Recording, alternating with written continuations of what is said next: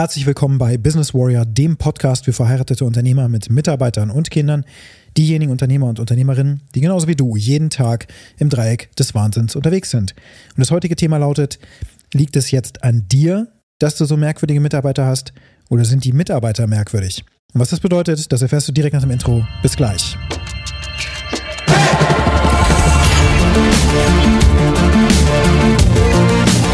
Ja,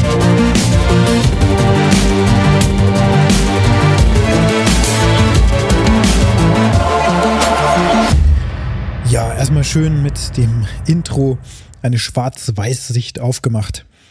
Die Wahrheit ist, und das sollte hier auch nochmal erwähnt werden an der Stelle, dass es natürlich immer Grauschattierungen gibt. Niemals ist eine Sicht auf die Dinge immer ultimativ die richtige oder auch komplett die falsche. Es gibt immer Zwischentöne, Zwischenabstufungen und so auch bei dem Thema, wer ist eigentlich in der Verantwortung, wenn Arbeitsergebnisse nicht gemacht werden, wenn vielleicht nur Dienst nach Vorschrift gemacht wird, wenn dauernd Qualitätsprobleme auftreten, wenn die Kunden sich schon melden und unzufrieden sind aus verschiedensten Gründen, weil dein Fulfillment nicht läuft, wer ist dafür eigentlich verantwortlich? Nun, wir haben alle von dem Buch gehört Extreme Ownership von Jocko Willink. Und dieses Prinzip des Extreme Ownerships klingt ja erstmal super spannend und interessant. Für alles als Leader die ultimative Verantwortung zu übernehmen. Also am Ende der Kette ist ja jemand verantwortlich und das ist eben der Manager. Das kann also der Unternehmensinhaber sein, der gleichzeitig der CEO ist. Der ist auf dem Papier sowieso schon mal der Gesamtverantwortliche, also der Geschäftsführer ist verantwortlich für das Jahresergebnis, für die Profitabilität des Unternehmens, für bestimmte rechtliche äh, Grundlagen, dass die eingehalten werden, steht ja gerade, dass die Gehälter pünktlich gezahlt werden und so weiter. Er haftet bis zu einer bestimmten äh, Höhe. Das heißt, so rein rechtlich gesehen ist eben der Manager eines Unternehmens, der CEO, automatisch in einer Haftung und in der Verantwortung. Aus der kann er sich auch nicht herausstehlen oder sowas. Es geht nicht. Am Ende des Tages braucht es eben jemanden, der verantwortlich ist. Das heißt, automatisch hat er die Verantwortung. Aber hat er die Extreme Ownership? Wird er am Ende da stehen, wenn irgendwie die Firma den Bach runtergegangen ist, wenn der Kunde schon Regressforderungen rausschickt und so weiter, wird er am Ende da stehen und sagen, hey, das nehme ich alles auf meine Kappe, das, was meine Mitarbeiter gemacht haben, das ist in meiner Verantwortung. Und ich werde es auch wieder gerade biegen. Also werde ich mich der Sache jetzt annehmen. Oder wird er eher so agieren, in den meisten Fällen, dass er sich aufregt, seine Mitarbeiter haben wieder nur Mist gemacht, die Frau Meier schon wieder, dauernd kommt sie zu spät zur Arbeit und so weiter, ja, also das war das Problem und der Kunde hat natürlich auch die Informationen nicht geliefert und so, er findet tausend Gründe, warum das Problem entstanden ist, warum es nicht seine Verantwortung ist, warum er dafür eben nicht verantwortlich ist, auch im Sinne gegenüber dem Kunden, das jetzt auch wieder gerade zu biegen, sondern das müssten eigentlich seine Mitarbeiter machen. Das hört sich direkt schon mal irgendwie merkwürdig an. Von daher ist das Konzept des Extreme Ownerships ein sehr gutes, denn da würde der Geschäftsführer sich einfach vor die Mannschaft stellen und sagen, hey, das ist meine Verantwortung, ich bin hier in der verantwortlichen Position. Diese Probleme, die treten bei mir immer wieder auf und ich werde auch dafür sorgen, dass sie jetzt nachhaltig gelöst werden und zwar mit folgendem Fünf-Punkte-Plan. Erstens machen wir dies, zweitens machen wir das und so weiter. Ich kümmere mich umgehend darum, dass wir die Dinge in die Tat umsetzen. Das wäre wünschenswert, wenn ja, wenn die Mehrheit der Menschen so wären. Aber die Wahrheit ist eben, dass sie nicht so sind und dass ein Buch wie Extreme Ownership daran auch nichts ändern wird. Zumindest nicht schnell. Und vor allen Dingen deswegen nicht, weil es auch eben ganz viele Menschen gibt, die auf dieses Buch schauen und sagen, was für ein Quatsch ist das denn? Kompletter Blödsinn. Natürlich sind meine Mitarbeiter diejenigen, die da in der Verantwortung sind. Es gibt ja auch sogar eine entsprechende Haftung, die da gegebenenfalls sogar durchgreift falls ein Mitarbeiter da fahrlässig oder sowas gehandelt hat oder vorsätzlich oder so, ne, könnte man vielleicht über Schadensersatz sogar sprechen. Ist ja nicht ganz abwegig, könnte man vielleicht versuchen. Ist auch grundsätzlich schwierig. Ich hatte mich über solche Thematiken schon mal mit einem Arbeitsrechtler unterhalten, einfach weil ich wissen wollte, ob das grundsätzlich überhaupt geht, Mitarbeiter äh, Schadensersatzansprüche oder Mitarbeitern gegenüber Schadensersatzansprüche geltend zu machen. Äh, sagte mir, dass das äußerst schwer ist und dass es da nur sehr wenige Fälle gibt, wo das überhaupt funktioniert hat. Und da muss man dann eben schon grobe Fahrlässigkeit oder sowas ähm, oder vielleicht auch sogar Vorsätzlichkeit vorliegen haben, dass man da irgendwas machen kann. Man muss es natürlich auch zweifelsfrei belegen können. Und die andere Frage ist auch, was das überhaupt für einen Sinn macht. Ne? Das ist ja dann einfach natürlich äh, wo, wo man sich dann streitet, gibt es ja auch nicht automatisch eine neue Lösung, die für alle jetzt irgendwie besser wird. Aber jetzt vom Anfang nochmal vom Intro aufgegriffen, ist es jetzt der Mitarbeiter oder bist du das Problem? Damit mache ich jetzt die Spanne auf. Wer ist das Problem? Die Wahrheit liegt natürlich in der Mitte. Natürlich ist auch der Mitarbeiter oder die Mitarbeiterin für bestimmte Dinge einfach verantwortlich, weil sie wiederholt den Anweisungen von dir nicht gefolgt ist, zum Beispiel. Und zwar absichtlich nicht. Das dann nachzuweisen, ist vielleicht unmöglich, aber du weißt genau, dass es so war. Aber was nützt das jetzt? Denn du hast es festgestellt, vielleicht auch nicht zum ersten Mal, und hast bei dem ersten Mal, wo du es festgestellt hast, dass da irgendwo eine Grenzüberschreitung stattfand, wo so deine innere Grenze und dein innerer Wert verletzt war und du hast es sogar gemerkt, hast du vielleicht weggeschaut. Und erst beim fünften Mal hast du dir so gedacht, was soll denn das eigentlich? Und hast aber immer noch nichts gesagt. Beim sechsten Mal hast du dann mal so langsam vorsichtig nachgefragt. Beispiel, Mitarbeiter kommt unpünktlich zur Arbeit. Das passiert einmal in der darauffolgenden Woche, dann vielleicht schon ein zweites Mal. Nach vier, fünf Wochen, das ist ja schon zweimal in der Woche zu spät. Und dann hat sich das so ein bisschen eingebürgert. Du kennst vielleicht solche Situationen und auch solche Mitarbeiter. Ich hatte solche Situationen auch und gerade so am Anfang der Unternehmensgeschichte war es auch dann so nach drei, vier Jahren oder sowas war das dann so, dass das eben auffällig oft auch bei manchen Mitarbeitern vorkam. Und dann war für mich das erste Mal die Frage, verdammt, wie gehe ich damit eigentlich um? Solche Kleinigkeiten, ja, wir hatten eigentlich heute das Meeting und äh, Mitarbeiter kommt irgendwie 15 Minuten später. Grundsätzlich kommt er zum Meeting, alles gut. Aber er hat vorher nicht einfach noch eine SMS geschickt oder so, hey, komme später oder irgendwas oder kurz angerufen, gar nichts, sondern einfach zu spät gekommen. Obwohl diese Möglichkeit heutzutage ja super, super easy ist. Und nicht nur heutzutage, sondern auch vor, keine Ahnung, 15 äh, Jahren oder so, als die Firma dann eben gerade erst gegründet war bei mir. Da war das eben auch schon möglich. Wir hatten ja auch schon Handys damals in den dunklen Zeiten, als das iPhone gerade aufkam. Mag man kaum glauben, aber auch selbst da war es schon möglich, SMS zu schicken und man hätte da anrufen können, aber nein, das wurde nicht gemacht. Und so war für mich das erste Mal wirklich die Frage, hey, wie gehe ich mit diesem kleinen Ding eigentlich um? Und das ist ja auch immer nur so ein kleines Signal. Das ist ein Test, vielleicht geht es dem Mitarbeiter aber auch nicht gut oder was auch immer dahinter steckt. Vielleicht ist er einfach, einfach, hat er verpennt, das kommt einfach mal vor, das kann ja sein. Wenn das aber auch auf andere abfärbt, dass die plötzlich, obwohl die vorher dauernd pünktlich waren, dann eben auch mal später kommen, das ist eben auch ein Gesetz. Das passiert. Insbesondere dann, wenn auf dieses Unpünktlichkeitsverhalten und auch die, das sich nicht vorher abmelden, nicht reagiert wird. Und zwar von wem? Von dir als Anführer der Truppe. Von mir in diesem Fall. Ich habe da weggeschaut und dann hat sich das fortgepflanzt. Und irgendwann wurde ich dann innerlich so unruhig und wütend und habe dann auch ab und zu mal Leute darauf angesprochen. Und dann hat sich das Ganze wieder gegeben. Nach ein paar Jahren oder so, neue Mitarbeiter, plötzlich wieder so ein Problem. Und dann dachte ich mir, das gibt's doch nicht. Vor allen Dingen auch, wie sich das dann auf die anderen ähm, auswirkt. Was ich aber nicht gemerkt habe, ist, dass ich Regeln vorgeben muss. Natürlich muss ich Regeln vorgeben. Es ist mein Unternehmen. Ich gebe die Spielregeln vor. Zu einem gewissen Grad kann ich das eben tun. Wenn das nicht irgendwelches geltendes Recht und so weiter verletzt oder sowas, ja. Das ist aber auch gar nicht meine Absicht. Natürlich kannst du nicht einfach alles machen, du bist ja kein Diktator, aber du kannst natürlich in deinem Unternehmen bestimmte Regularien vorgeben. Zum Beispiel auch, was für, was für Kleidung angezogen wird, wenn ihr ein Kundengespräch habt. Zum Beispiel, sowas kannst du machen. Du kannst verschiedenste Dinge tun. Du kannst eben auch einfach mal definieren, was für dich überhaupt Pünktlichkeit bedeutet. Und so habe ich das gemacht. Ich habe ein komplettes Regelwerk aufgebaut. Das war, da war die Firma allerdings auch schon sieben oder acht Jahre am Markt. Und da war mir klar, okay, ich muss das niederschreiben. Diese Regeln, die ich sonst so im Kopf hatte, mit den Mitarbeitern auch besprochen habe. Die Mitarbeiter, die schon lange dabei waren, die wussten das. Neue Mitarbeiter, die dazukamen, wussten das nicht. Und da sind dann natürlich viele Regeln drin. Also was bedeutet Pünktlichkeit für uns bei Velian? Was bedeutet, ähm, was bedeutet es oder, oder wie geht es, dass man einen Urlaubsantrag stellt? Wie muss man da vorgehen zum Beispiel? Auch so etwas kann ja geregelt werden. Das ist eine positive Regel, weil die im Sinne eines, ähm, ja, eines Erklärens ja auch erstellt ist. Ja keine, keine Verbotsregel oder so. Ne?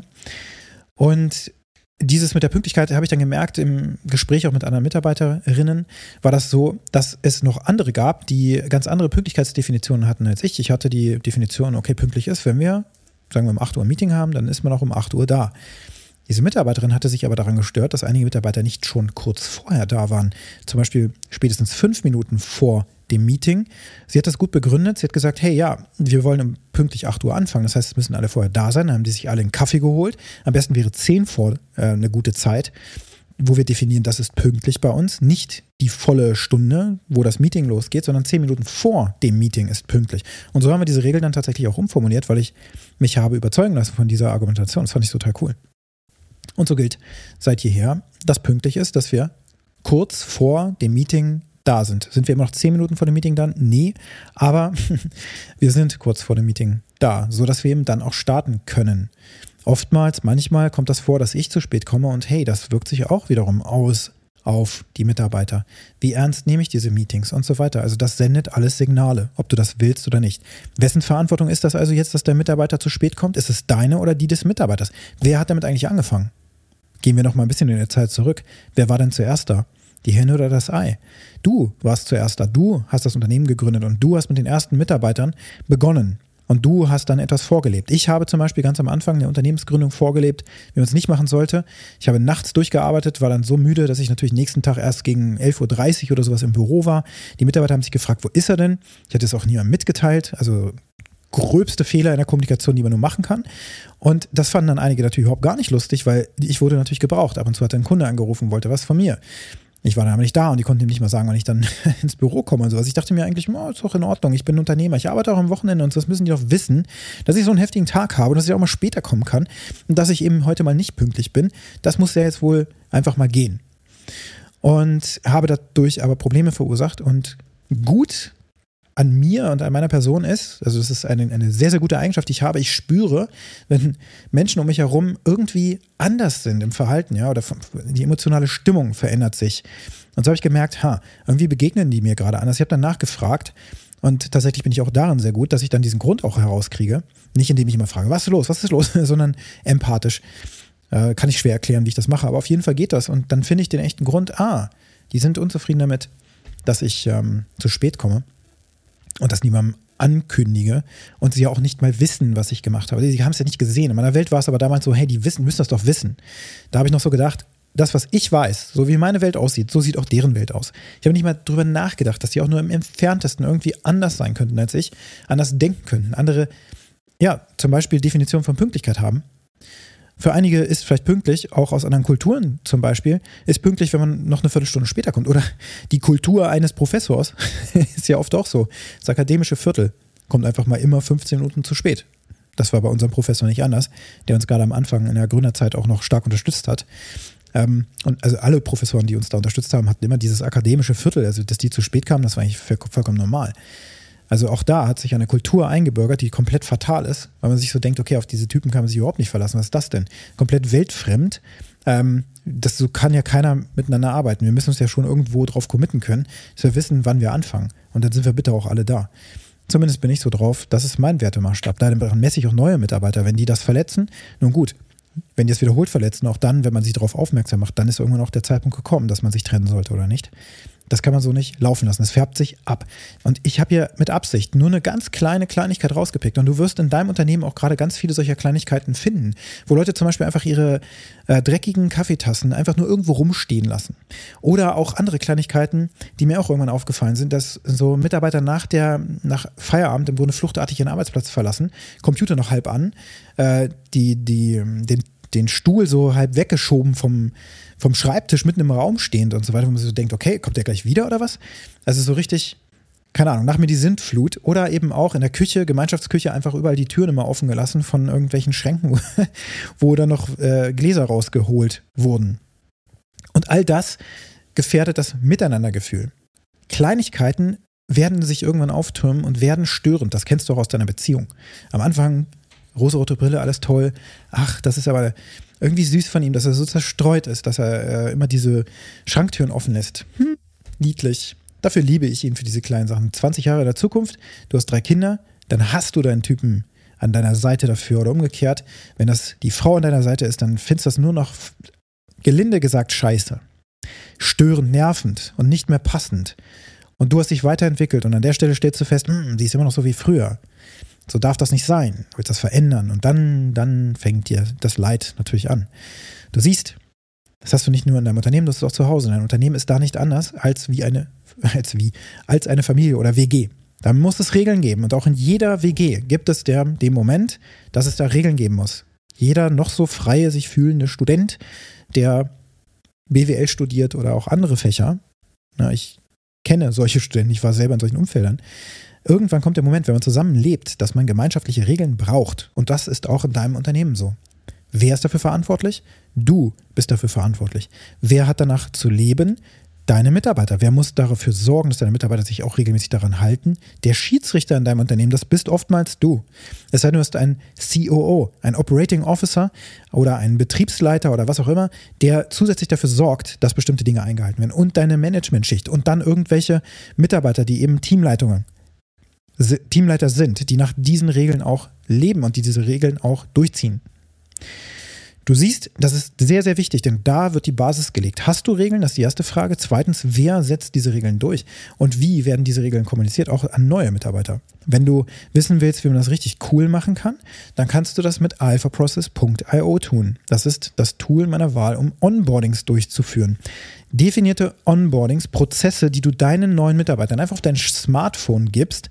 Nach dem Prozess wird der Mitarbeiter eingeführt und kriegt gleich das Regelwerk mit, eine Kurzvorstellung, wer du bist, wo man was in deinem Unternehmen findet, ein kleines Video mit dem Smartphone gedreht, mit super geringem Aufwand und dann hast du eine digitale, richtig coole Checkliste. Was meinst du, was das für einen Eindruck macht, wenn du neue Mitarbeiter hast, die du in dein Unternehmen bringst und dann direkt schon vorbereitet heranführst? Hey, das bedeutet bei uns Pünktlichkeit. Warum ist das so? Deswegen wirklich, wenn du mal auf YouTube auch schaust, wie werden Sales-Mitarbeiter zum Beispiel von Mercedes eingearbeitet, da gibt es dann äh, Videos oder dieses ominöse, ich weiß nicht, ob du das kennst, aber es gibt da so ein, ähm, äh, so ein Video von jemandem, der an so einer sogenannten Carving Station arbeitet, also in einem Restaurant, wo Fleisch sozusagen abgeschnitten wird. Immer dann, wenn ein Gast hinkommt mit seinem Teller, ne, ähm, wie dick darf denn die Scheibe sein, so ungefähr, und dann packt er das auf den, auf den Teller. Und diese Person, ähm, da gibt es ein Video zu, es ist ein bisschen man würde neudeutsch sagen cringy, also so ein bisschen peinlich vielleicht ähm, übersetzt. Ähm, aber das zeigt, wie dieser Mitarbeiter, der das ja vorspielt, da gibt es halt das Video zu, und dann kommen diese Fake-Kunden, also die Schauspieler dahin und ähm, dann wird, wird gezeigt, wie dieser Mitarbeiter mit den, mit den Kunden umgehen soll. Das heißt, es wird ein Schulungsvideo dort ähm, aufgebaut, was ich mir anschauen kann als Mitarbeiter, um zu lernen, was ich da alles machen muss. Und tatsächlich, ich habe mir so ein komisches Video letztens angeschaut, hatte nichts Besseres zu tun und bin mal wieder so ein bisschen weggedriftet da an YouTube.